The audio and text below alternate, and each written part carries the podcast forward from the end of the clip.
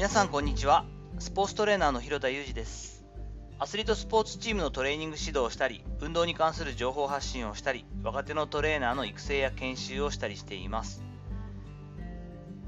なんとかですね、チーム全員、スタッフも含めた、えー、PCR 検査をしまして、え、所属チームの方がラッキーにもですね、70人近い大所帯なんですが、全員陰性ということが確認が取れましたので、先日からチーム練習を再開しています。もちろん公式戦の日程はまだ未定で、少しちょっとモチベーションというか目標設定が難しいというところではあるんですが、平日は、え夜からもう車業完璧にやってから、えチームスポーツをやるというのがこのチームの方針なので、夜7時半からなんですが、練習が。そうなってくるともう本当に気温が下がって寒いんですよね。なので、防寒具、完全な防寒具をしっかり着た状態。そしてニット帽をかぶりネックウォーマーをし手袋をして今スタッフに関してはもうどのタイミングでもずっとマスクは常時着用なのでずっとマスクをしてと。でこれサングラスをしたらもう完全な銀行強盗で誰だか分かんないんですね。でチーム70人スタッフも含めるといますからニット帽をしてネックウォーマーをしてっていう状態とマスクをしてとなると目しか出てないんですよね。目しか出てないので体型となんとなくの感じでよく見ないと誰が誰だか本当に分かんなくて昨晩の状態でもですね何人かこう間違える。あのスクラムハーフってね小柄な結構選手が多いんでスクラムハーフのある選手と私が間違えられたり私も声をかけると違う選手だったりとかでごめんごめんなんつって声聞いたら分かるんですけどなかなかその様子だけだと分からないですよね。現在こうマスク社会になってきているのでそういったこうエピソードというか問題って結構皆さん抱えていると思ってましてマスクでやっぱ顔の下半分が見えない状態ってコミュニケーション取りづらいって実感しますよね。やはりマスクをしている、で、アクリル板があったりする、コンビニなんかもそうですね。で、そうなってくると当然口元も見えないので、こう言ってることも伝わりにくいし、ね、温めてくださいとか、7個にしてくださいとかね、あの、支払い方法とかもなかなかこう伝わらなくて、はみたいなことって結構日々起こってますよね。やはりこの顔も全体が見えないでこう表情から受け取れる情報が少ないっていうのはこれによって子どもたちの笑顔が減ったり反応が薄くなったりということのやっぱこう副作用というか問題点も出てくるんじゃないかと懸念されたりしていますよね。きっとこの新型コロナウイルスの影響というかワクチンなどができてある程度予防策が講じられてきてもマスクをしっかりしましょうというのは世の中的にこう変わらないと思うので長期的にやっていくことと考えるとこういったコミュニケーションの問題っていうのはやっぱり考えていく必要があるなと思っています。コンビニエンスストアの例を先ほど言いましたけれども、なんかやり取りで気になるなっていうのが、こう中高年の方ほどですね、こう普段と変わらないというか、傍若無人な態度というか、こうそっけない分にはいいんでしょうけど、前にも増してこう分からないですよね。その顔半分隠れてますし、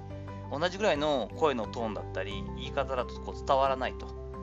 ましてやコンビニエンスストアに今ね、こう店員さんがインターナショナルの方も多かったりするので、結構苦労するとこじゃないですか。そうするとそれによってこう、はあって何回言わせんだよだったりとかですね、少しこう、イライラしてるこう短絡的な反応っていうのがこう目立って、こういうのって良くないよなと思ったりしつつ、意外とそういうイライラってこう伝播するものなので、こっちもなんかつられて嫌な気持ちになったりっていう機会がなんか増えた気がします。やはり今こそこうノンバーバルコミュニケーションというところを意識して、例えば自分が外国人と話しているというか、私は今、チーム、所属しているチームにニュージーランド人、オーストラリア人という英語圏の方が多いので、より意識してるんですけれども、多分こう、言葉が母国語じゃない人と話すときって、普段よりも意識的に大きな声を出したり、身振り手振りを使ったり、リアクションを大きくしてると思うんですよね。穏やかだけど、少し大きく声を出す。特に上半身を使った身振り手振りを意識する。まず会話の最初にしっかりと目を合わせる。うなずきを活用する。こういった当たり前のことですけれども、その上でこう会話が終わったら軽く頭を下げて、日本人同士だ会釈をするとか、ありがとうございましたって口だけじゃなくて、軽く頭を下げてあげると、あ相手が快く使ってくれてんだなとか、話を終わってくれたんだなっていうのが分かるので、こういったことをやっぱり習慣化する必要がよりあるんじゃないかなと。そういった特に大人がそういうことをやっていくことによって、子どもたちも、あこういう感じでコミュニケーション取ればいいんだなって学んでいくものなので、そして別件で言うと私、こう先週ぐらいにまたオンラインでの研修があったんですけど、とにかく対面の研修より疲れるんですよね。対しかもまあ10人、15人ならいいんですけど、30人、40人ってなってくると、相手のこうリアクション追えないですし、見えないんですよね。たまにこう、今回に関して言うと、顔が見えるモードでカメラにしてくれたりするんですけど、意外とこう、あの受講者の方って油断してるというか、こう退屈そうにしてたりこう眠そうにしてるのってすっごいなんかあの対面で会ってる時よりも分かりますよね。でいてこう相手のリアクションって本当に何だろう感じ取ることが難しい。もう静止画なんじゃねえかなこれと思うような方も結構いらっしゃるのですごい疲れるんですよね。まあ、これは慣れていくしかないのかもしれないんですが。でも先ほど言ったようなそのノンバーバルコミュニケーション身振り手振り大きな声目を合わせてくれる、うなずいたりしっかりリアクションしてくれる、こういったことっていうのを習慣化することで、オンラインでの会議やセミナーにも役に立つのじゃないかなと思っています。変わっていく状況というか、世の中の問題に、今マスクだったらマスクもそうなんですけれども、対応していくためには、今まで通りにはいかないですよね。でもその中で、ちょっとこう自分のスキル、